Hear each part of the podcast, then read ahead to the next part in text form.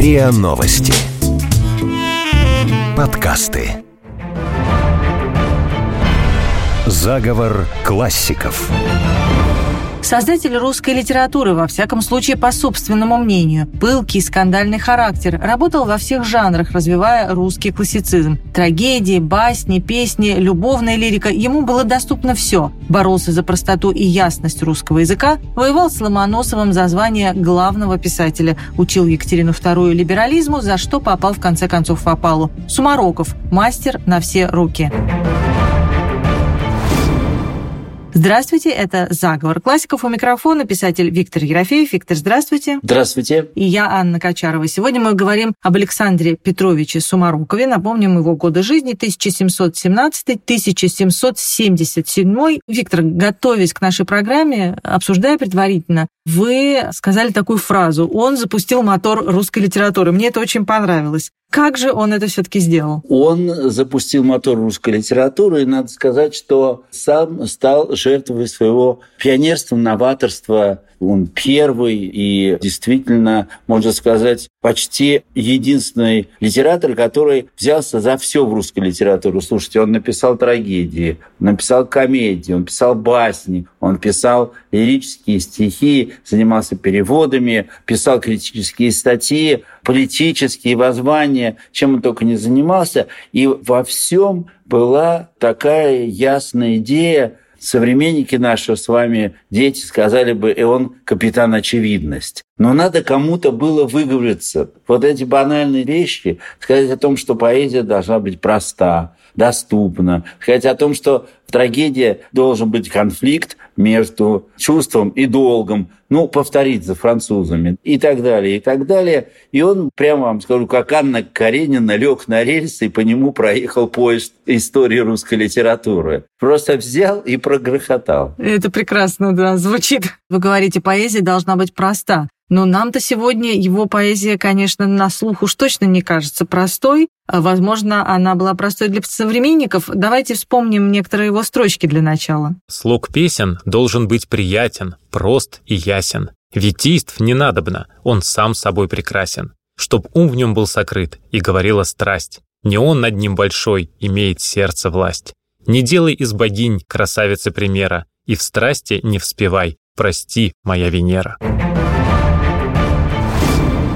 А при чем тут Венера в конце? Дело в том, что это будет преследовать русскую литературу еще долго. Была установлена цензура на то, чтобы не сравнивать людей с богами. Поэтому взялись за греческих богов. Ну и Венера тогда, в XVIII веке, все-таки, когда шло очень большое и сильное и международное подражание Древней Греции и Рима, считалось, что это очень высокий образ, слишком высокий. То есть классицизм в самом таком явном виде. Король Солнца, пожалуйста, для Людовика XIV, но уж не сравнивай свою возлюбленную с Венерой, тем более, что сам Сумароков ведь как оскоромился. Он, вторая его женитьба была на дочери кучера. Это интригующая история, да. И был дичайший скандал. Это была Вера Прохорова, и эта Вера Прохорова просто вошла как символ тоже, как метафора возможного бесчинства, хулиганства писателя по отношению ко всем тем тезисом, который он сам провозглашал. Он говорил о том, что дворянство не должно смешиваться с чернью. Да-да-да. Дворянство должно показывать порядок и красоту жизни. И вообще, дворянство, дворянство, дворянство. Я лидер дворянства, говорил он.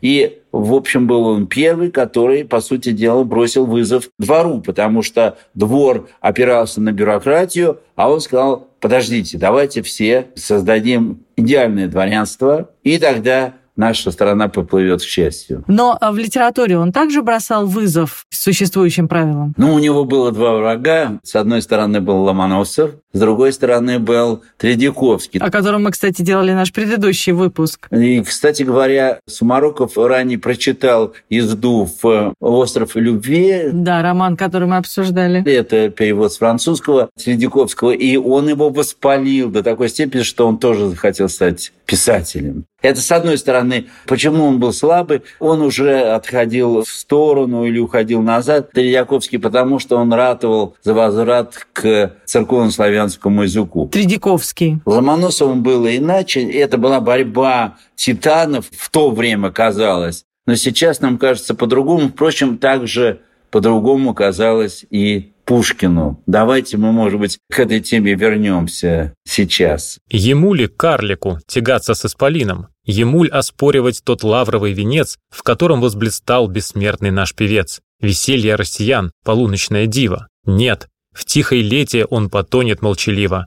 Уж на челе его забвения печать. Пред будущим векам что мог он передать? Страшилась грация цинической свирели, и персты грубые на лире костенели. Но это действительно очень резкие стихи, тем более Пушкин написал их, будучи совершенно юным. Так резко как-то он высказался в адрес Сумарокова, обозвав его карликом. И не очень точно. Угу. Во-первых, потому что он был не карлик в смысле литературных возможностей своей эпохи, а во-вторых, когда он говорит о цинической свирели, это не точно. Он был жутким моралистом, жутко нравственно ориентированным писателем и никаких вольностей себе не позволял, как это потом будет делать Фанвизин и сам, конечно, Александр Сергеевич. Это был человек, может быть, и неожиданных поступков женился на дочери кучера, но, с другой стороны, он Кучера в свои стихи не допускал. Но, может быть, более таким взвешенным мнением, более взвешенным высказыванием здесь будут слова Вяземского о Сморокове. Вообще Вяземский прекрасный, умный человек. Мы часто обращаемся к нему. Это какой-то поразительный ум, который среди современников оказался трезвым и очень пророческим. Давайте послушаем его. Сумароков – одно из замечательнейших лиц в литературе нашей.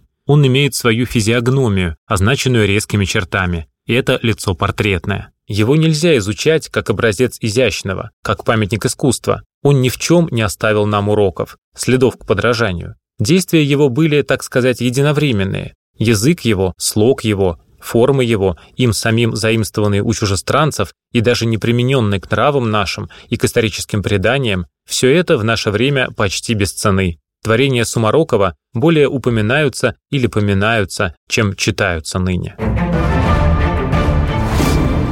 Писатель Сумароков сегодня наш герой, и мы продолжаем разговор. Вообще человек, он был в крайней степени образованный, да, много знал э, всего, э, языки, науки и так далее, и все это было заложено в учебном заведении, в корпусе, в котором он учился. Даже раньше. Вообще первым учителем ему был его собственный отец, он представитель древнего рода Сумароковых. Угу. Отец был образованным человеком, и от отца все и пошло. Он получил от отца первое образование, он получил заряд честолюбия, чести и так далее, и так далее. Довольно все красиво. Потом отец его устроит военное учебное заведение. Это вот шляхетский корпус, который называли рыцарским еще. Но он такой был, в общем, военный, но не особо там муштра была какая-то. Но там все-таки они выходили со званием поручика, и все было так вполне возвышенно. Это такой был прообраз царскосельского лицея, только все-таки в сторону армии. Он прекрасно учился,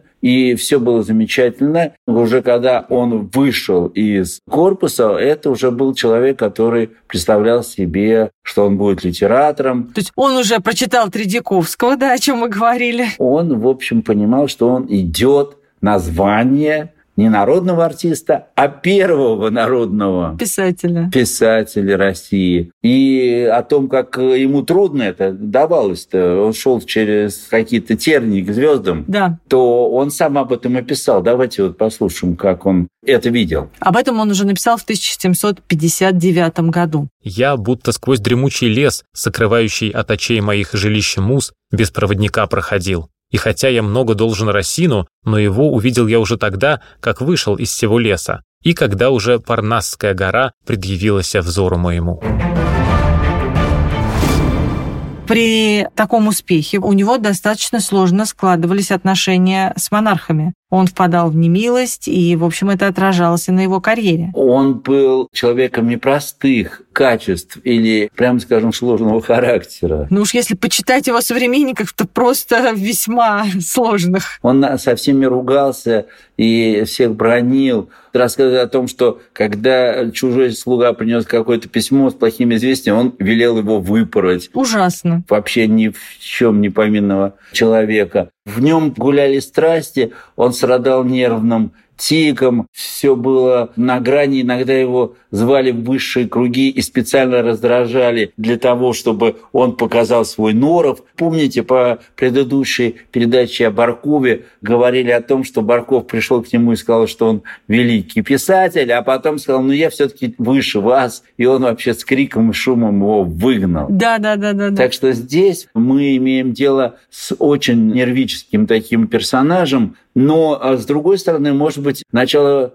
большой литературе должен был потянуть вот такой бурлак с бешенством во взгляде. Давайте вспомним, что современники как себя вели в отношении Сумарокова. Ой. Что говорили, это, в общем, просто, я бы сказала, удивительно сегодня это читать. Почитаешь это, подумаешь, что та ругань, которая сейчас иногда идет между писателями, так это просто бархатные подушки несут друг другу. Это правда. Давайте послушаем это. Но пусть вообще слабонервные закроют уши. Вот что пишет современный литературовед о, так сказать, взаимоотношениях в писательском мире тех лет. Современники сознательно фиксировали внешние недостатки Сумарокова, чтобы скомпрометировать его с нравственной точки зрения. Тредьяковский именовал соперника не церемонясь, но зато выразительно «рыжа тварь».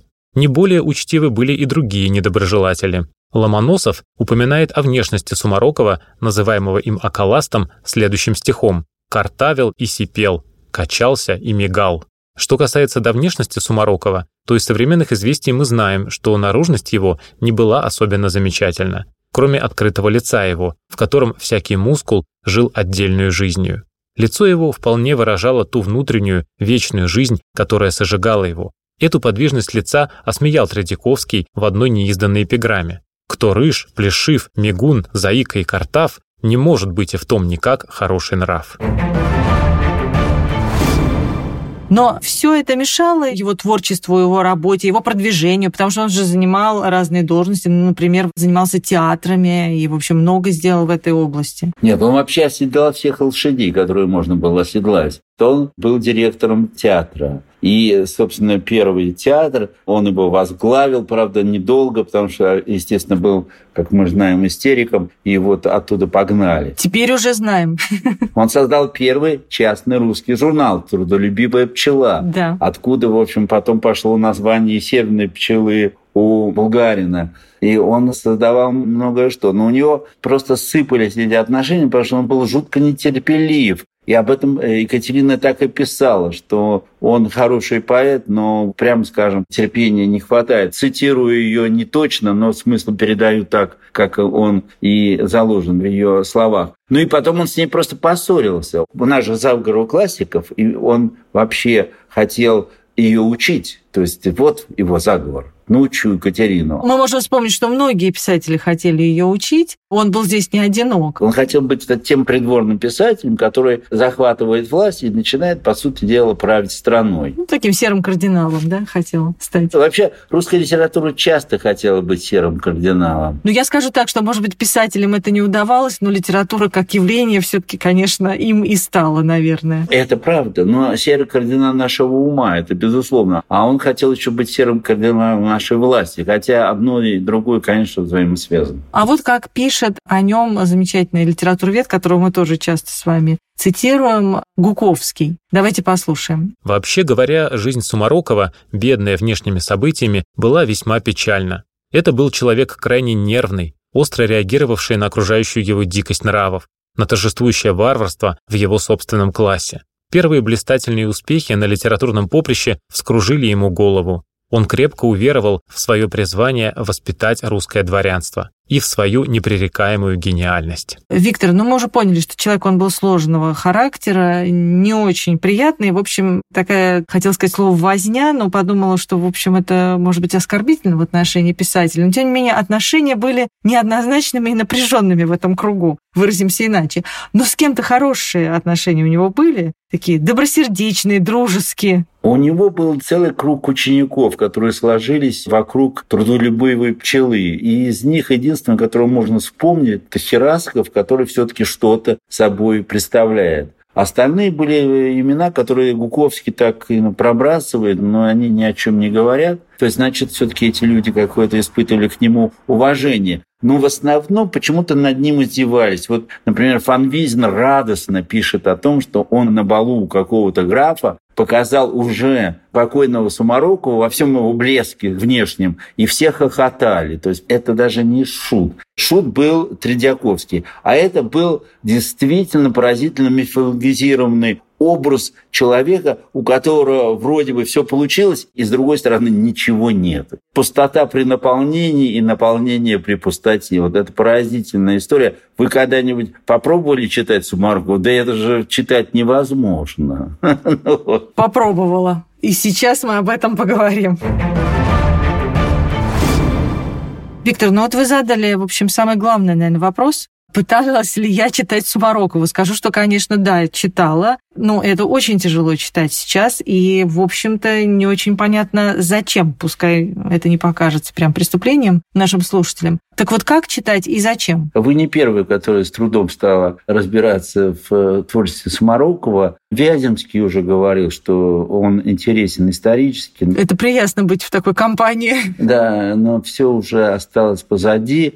И Пушкин, кстати говоря, от э, таких вот резких слов в конце концов тоже, в общем, выделил его историческую роль. Да и Белинский тоже. Правда, с Белинским мы потом еще разберемся, как угу. всегда, у него особая позиция. Но надо сказать, что в принципе осталось от него читаемого очень мало. Ну а что сегодня читаемо? У него есть, например, трагедия «Гамлет». Но это перевод, да, который он при этом еще концовку там как-то на свой манер переделал, пересказ. Он там все переделал. Мне, на самом деле, из его э, творчества, прямо скажу, больше всего нравится «Рогоносец воображений». Комедия. Ну, во-первых, видимо, тема, которая, я не скажу ему близка, я не знаю уж прям таких подробностей его жизни, но, видимо, благодаря и Вере Прохоровой, и другим... Вера Прохорова вторая жена, напомним. Видимо, какие-то, значит, его мысли посещали на этот счет чисто личные. Вот этот кусочек, который мы сейчас процитируем, мне очень нравится, что он все-таки лихо подметил вот эту слащавую, но в то же очень трогательную струну отношений между женой и мужем. Это же 18 век, это не сегодня. Ну, это очень смешной кусок, на самом деле, да. И вообще забавно в этой комедии, как вот эти два главных героя между собой общаются. Викул, не болтай же, мое сокровище, алмазный мой камышек. Хавронья. Да, и это нехорошо, вишневая моя ягодка. Викул, жена, перестань же. Хавронья, поцелуй же меня, сильный могучий богатырь.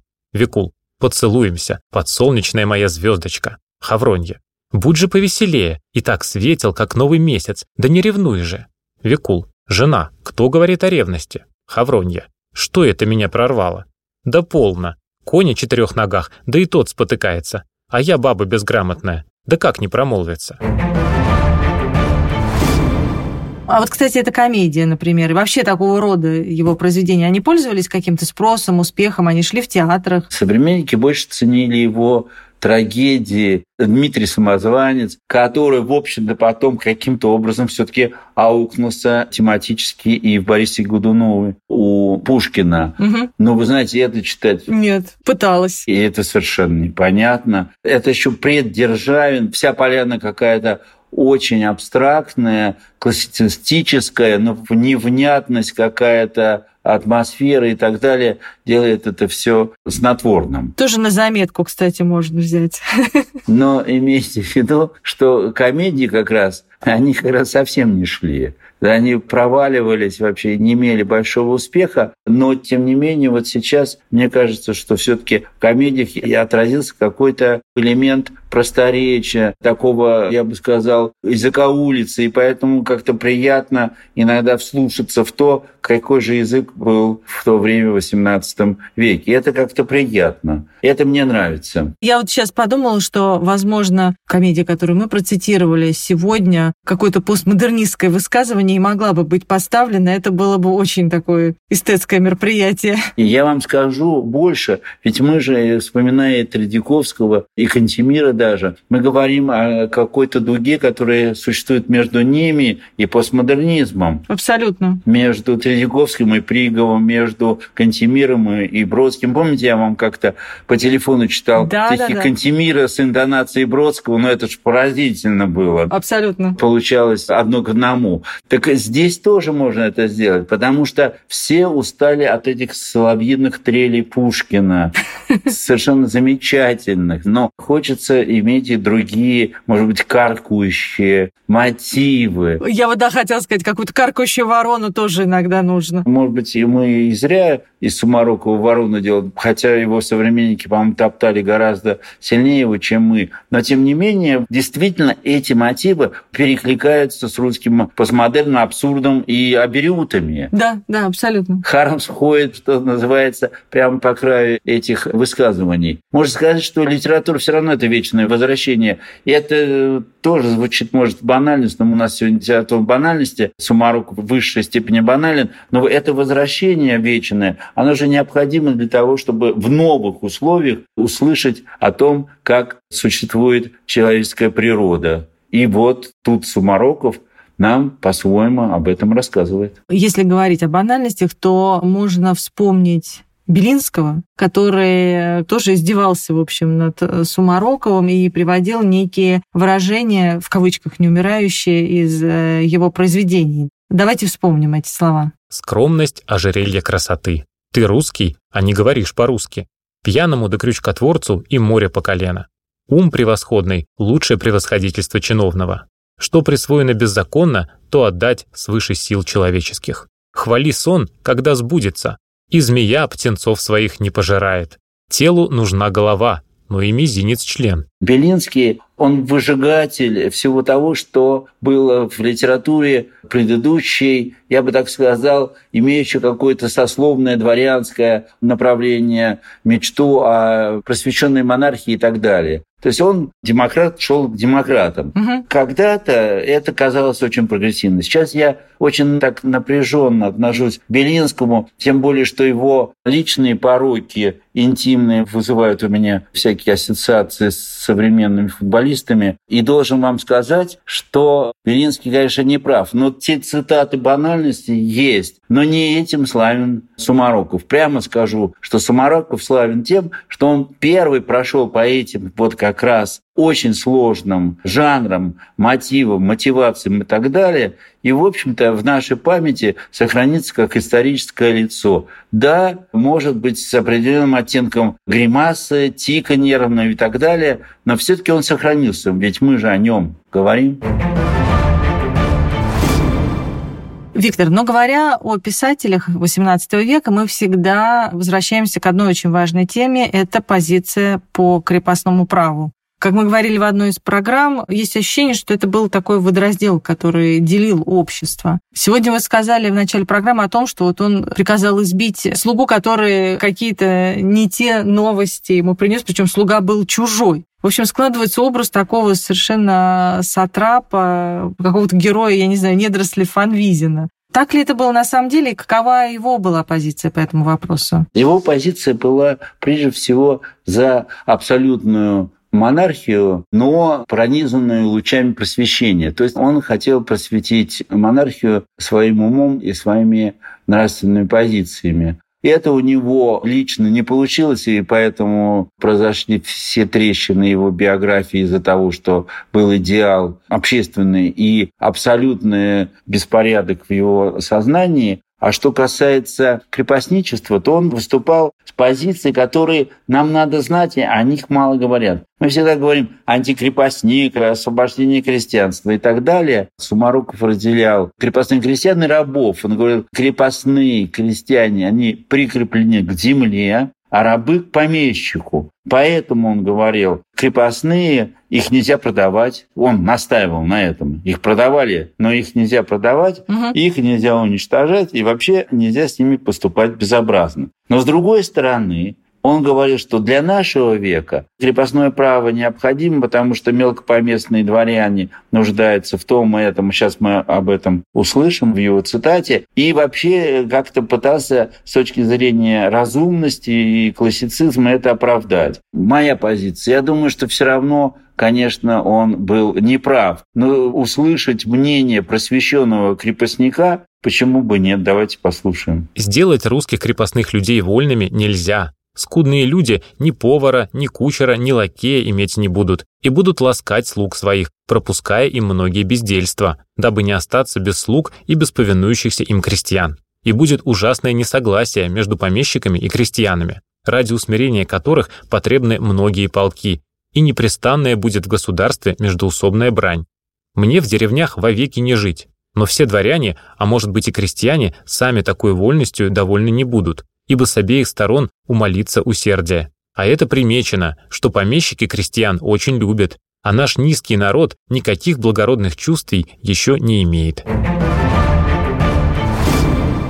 Мы говорили о его характере, говорили о его произведениях, о комедиях, о пересказанном и переделанном Гамлете и так далее. Но все-таки что это был за человек? Какие были его жизненные позиции? Вот это тоже хочется сформулировать для себя. Он действительно был человеком противоречивым, и эти противоречия бросали его из стороны в сторону. У него была своя философия, построена, надо сказать, очень рационально на западноевропейской философии такого, я бы сказал, деистского направления. Он не вмешивался в метафизические дела, он не затрагивал проблемы мистики и метафизики. А кто-то их тогда уже затрагивал в это время? Или еще не интересовались? Ну, все там очень беспокоились. У нас же масонов там было выше крыши. Да. И он вот в эти дела не влезал. Но когда его били по шее, именно за то, что он хотел власти и хотел славы, то он отползал в руссоизм, который ненавидел, потому что он считал, что Руссо совершенно неправ, выступая против просвещения, что природный человек хорош, а вот человек с образованием, он, ну, неважный. Угу. С другой стороны, видимо, получив по шапке, как следует, уезжал в деревню, и там он писал какие-то, ну не то чтобы подражания Руссо, но какие-то очень правильные вещи, которые иногда хочется поддержать, потому что тоже устаешь от города, устаешь от суеты. И тут Смороков мне ближе всего. Удивительно. Вот давайте послушаем самого близкого мне Сумарокова. «Оставь меня, мой друг, в моем уединении», пишет Сумароков в статье «Письмо о красоте природы», 1759 год. «И не привлекай меня видеть великолепие города и пышность богатых. Не препятствуют моему сну тягостные мысли. С удовольствием засыпаю и с удовольствием пробуждаюсь. Притворства я здесь не вижу, лукавства здесь неизвестно. Одеваюсь я, как мне покойно, говорю и делаю, что я хочу. И в поведении своем, кроме себя, никому не даю отчета. Что делается на свете, я знать не любопытствую. И, удалившись от света, в простоте и в моем уединении обретаю время золотого века. Конец жизни его был довольно печальным. Он умер в нищете, и, видимо, здесь его характер сложный сыграл с ним злую шутку, можно так сказать, да? Это тоже, конечно, банальность, но, тем не менее, привело это к тому, что тяжело он жил последние годы. Ему пришлось продать дом. Он умер даже уже не в своем доме. Его похоронили на средства актеров. Его шли провожать последний путь актеры. Могила его затерялась только в 1951 году, отыскалась и был поставлен памятник. Конечно, это ужасная судьба писателя, который ну, не был диссидентом ни в коем разе, но который хотел улучшить Россию в рамках того же самого самодержавия. Такая печальная картина. Мы знаем, что эта концовка, она, тем не менее, не дает нам возможности просто сложить руки и сказать, что Сумароков дает нам пример бесполезности и бессмысленности литературного труда в России. Я бы сказал иначе. Просто этот труд бывает иногда героическим. И здесь надо иметь и героические черты. И Сумароков, хотя и безумный во многом, все-таки выдержал этот путь, написал много, стал первым русским писателем, первым русским драматургом, критиком и так далее, и так далее. И, видимо, здесь мы должны поставить точку, сказав ему спасибо. Писатель Виктор Ерофеев и я, Анна Качарова. Это был «Заговор классиков». Слушайте эпизоды нашего подкаста на сайте ria.ru в приложениях Apple Podcasts, CastBox или SoundStream. Подписывайтесь, комментируйте и делитесь с друзьями. Заговор классиков.